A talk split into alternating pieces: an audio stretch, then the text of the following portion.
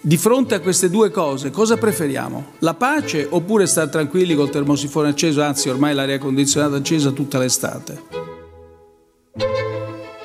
Viva! Está com o Expresso da Manhã. Eu sou o Paulo Baldaia.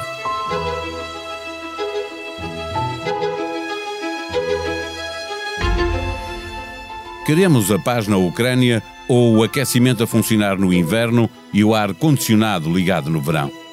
Quando Mário Draghi nos convoca para responder a esta pergunta, não está a dizer-nos que uma coisa só será conseguida sem a outra, mas a recordar-nos que escalar as sanções até ao ponto de boicotar a energia russa terá consequências que dificilmente serão aceitas pelas opiniões públicas de todos os Estados-membros.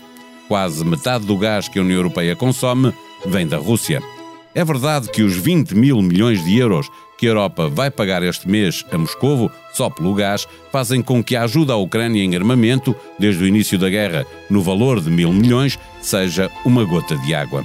Passamos o tempo a acrescentar sanções à Rússia, vamos para o quinto pacote, mas o principal rendimento de Putin mantém-se intacto, continuam a existir bancos russos a poder operar internacionalmente e a Rússia continua a ser um dos principais fornecedores globais de fertilizantes e cereais. Neste episódio, conversamos com Sandra Fernandes, doutorada em Ciência Política e Relações Internacionais pela Science Po, Prémio Jacques Delors pela investigação sobre a União Europeia e a Rússia, diretora do mestrado em Relações Internacionais na Universidade do Minho. Expresso da Manhã tem o patrocínio do BPI. O BPI tem soluções para apoiar as empresas do setor do turismo na transição para a sustentabilidade. Mais informações em bancobpi.pt. BPI, um banco para o turismo. Registado junto do Banco de Portugal sob o número 10. Viva Sandra Fernandes. A União Europeia prepara o quinto pacote de sanções à Rússia, acrescenta mais uma camada. Está com esta estratégia, pergunto, também a mostrar que afinal se pode estar sempre a acrescentar sanções, é porque Moscou mantém uma grande capacidade de transacionar com, com o Ocidente, não é? É, é, é uma realidade, porque as sanções têm um problema. Elas não podem causar mais danos a, a quem as decide do que uh, ao seu destinatário. No caso a Rússia. E uh, para uh, aumentar, uh, enfim, o, a gravidade das sanções, também estamos a aumentar a gravidade dos efeitos que podem ter e também esperar contra-sanções por parte da Rússia. Não está ainda, enfim, descartado a Rússia decidir por si própria fechar a torneira do gás, por exemplo. Já o fez, já usou essa arma pelo passado, poderá eventualmente decidir também fazê-lo. Portanto, a jogada das sanções por parte da União Europeia é muito claro desde o início, é uma gradação. Portanto, estamos no quinto pacote, uh, à medida que a Rússia não cumpre uh, com aquilo que são os objetivos, e o primeiro objetivo é o cessar-fogo. Mas como a sua pergunta implicitamente uh, implica, estamos aqui com um modelo que chegou um bocado ao seu limite, depois dos massacres que estão a ser observados no, no redirecionamento das tropas russas, é? nomeadamente Bucha, que eh, enfim, vai ficar com certeza um nome para a história, um, devido uh, à carnificina lá descoberta, que claramente mostra que esta guerra é muito suja e que são cometidos crimes de guerra. E, portanto, a gradação das sanções para fazer vergar Putin não está a funcionar e está a ter também eh, eh, mais dificuldade em avançar porque os custos para os europeus também são muito grandes. A questão do gás, mais propriamente do, do embargo ao, ao, gás russo, é, é, discutida desde o início do conflito e desde o início do conflito se percebe que com esta guerra, eh, com o tipo de guerra que está a acontecer, esse passo não, não, não será dado, mesmo com crimes de guerra como, como estava a referir. A razão para que isso não aconteça, eh, eh, pergunto-lhe, está bem resumida na frase de Mário Draghi, na pergunta que ele faz: queremos a paz ou o ar-condicionado no verão? É, ou também se podia dizer de outras formas, enfim, há, há muitos economistas a tratar essa questão e a mostrar o quão difícil é de facto chegarmos a uma decisão desta natureza quanto é o impacto imediato no, no, nos estilos de consumo e no conforto, não é? No estilo de vida que existe uh, no espaço europeu. É, é, eu também lembro-me de ter lido um, um, especialista das questões energéticas dizer que é muito difícil dizer a alguém que acabou de comprar um fogão a gás que não vai poder utilizá-lo, porque afinal não, não temos mais gás, não é?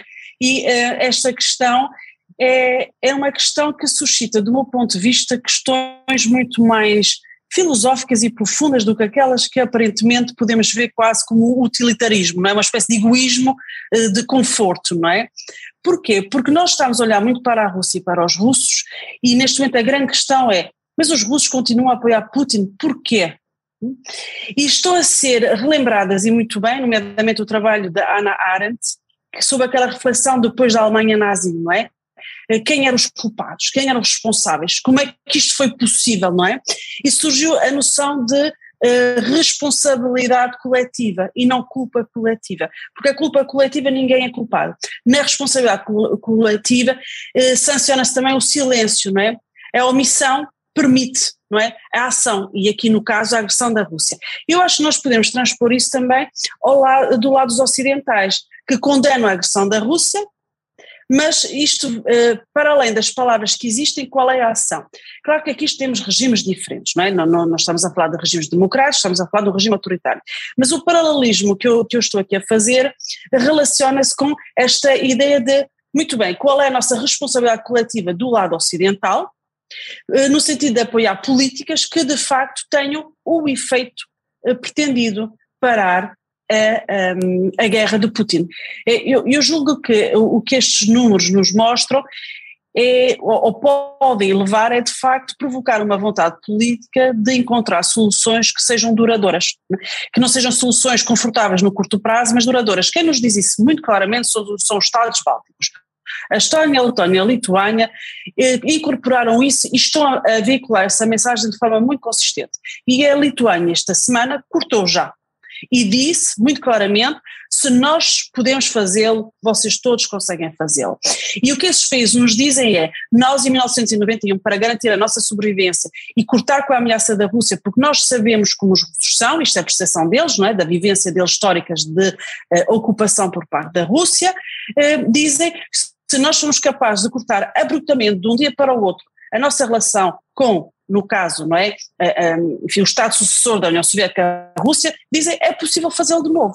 Há sacrifícios, há custos, é difícil no curto prazo, mas os benefícios são defender valores, defender as nossas sociedades defender os Estados de Direito. Portanto, esta mensagem muito clara, ela existe. O problema é que isto toque, não é, eh, as percepções e os sentimentos de pessoas que não eh, têm essas eh, memórias. Mas acha que, que as opiniões públicas dos diferentes Estados-membros, e estou a pensar uh, quem está um bocadinho mais afastado e nunca teve essa influência Rússia, mas também a Alemanha pode ser um exemplo, ou, ou a Itália, que também tem uma grande dependência do gás russo, que essas opiniões públicas aceitariam se isso depois provocasse uma recessão ou, ou desemprego, a juntar já à, à inflação que já existe?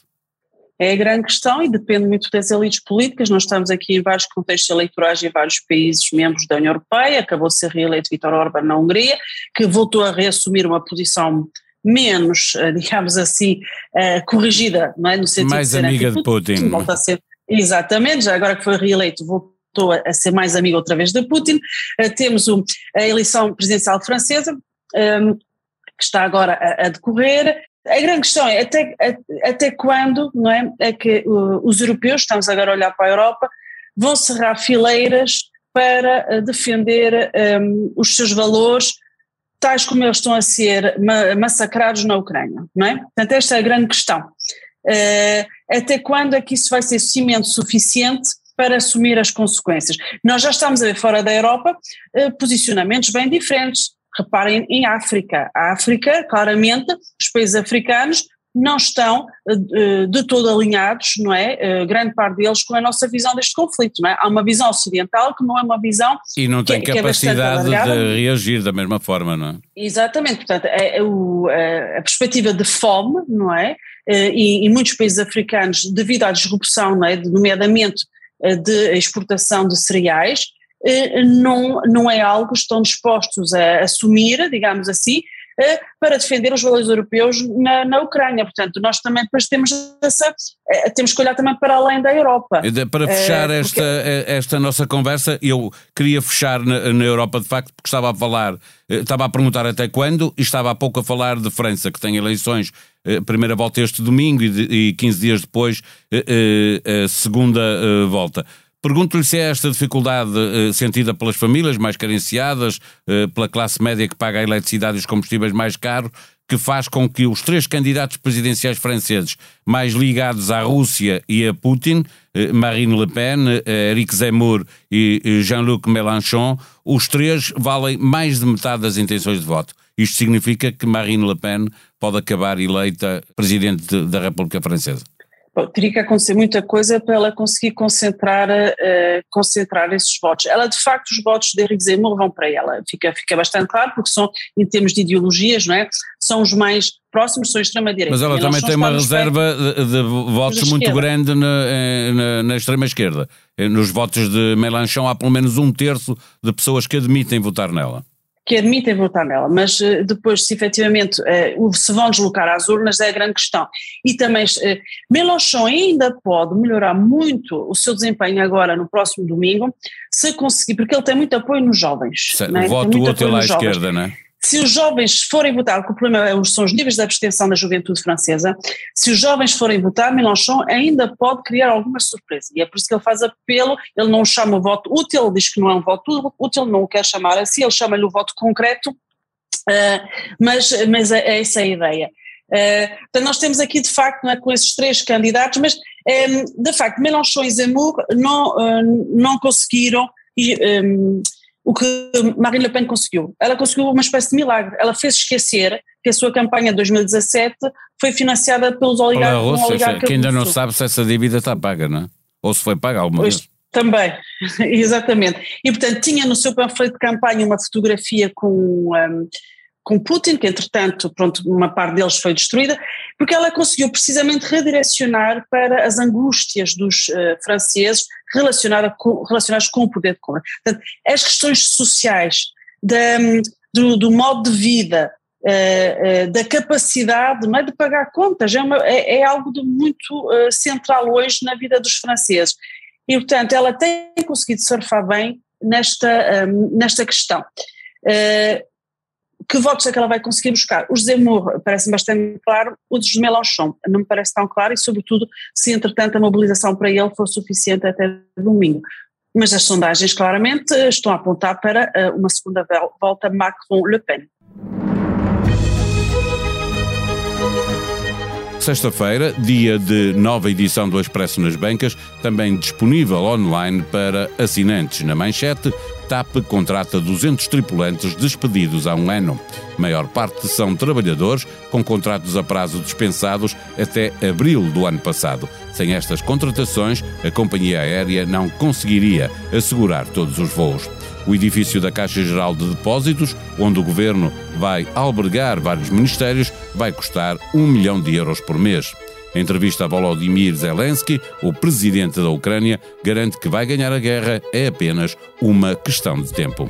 Na revista, a capa é feita com uma investigação de Micael Pereira. Na Rota da Coca, há uma linha que vai da Guiné à Colômbia e que passa pelos grupos de terrorismo do Sahel. O jornalista do Expresso esteve na Guiné-Bissau, no Mali e no México. A sonoplastia deste episódio foi de João Luís Amorim. Nós vamos voltar segunda-feira. Até lá, Tenham um bom dia, um bom fim de semana.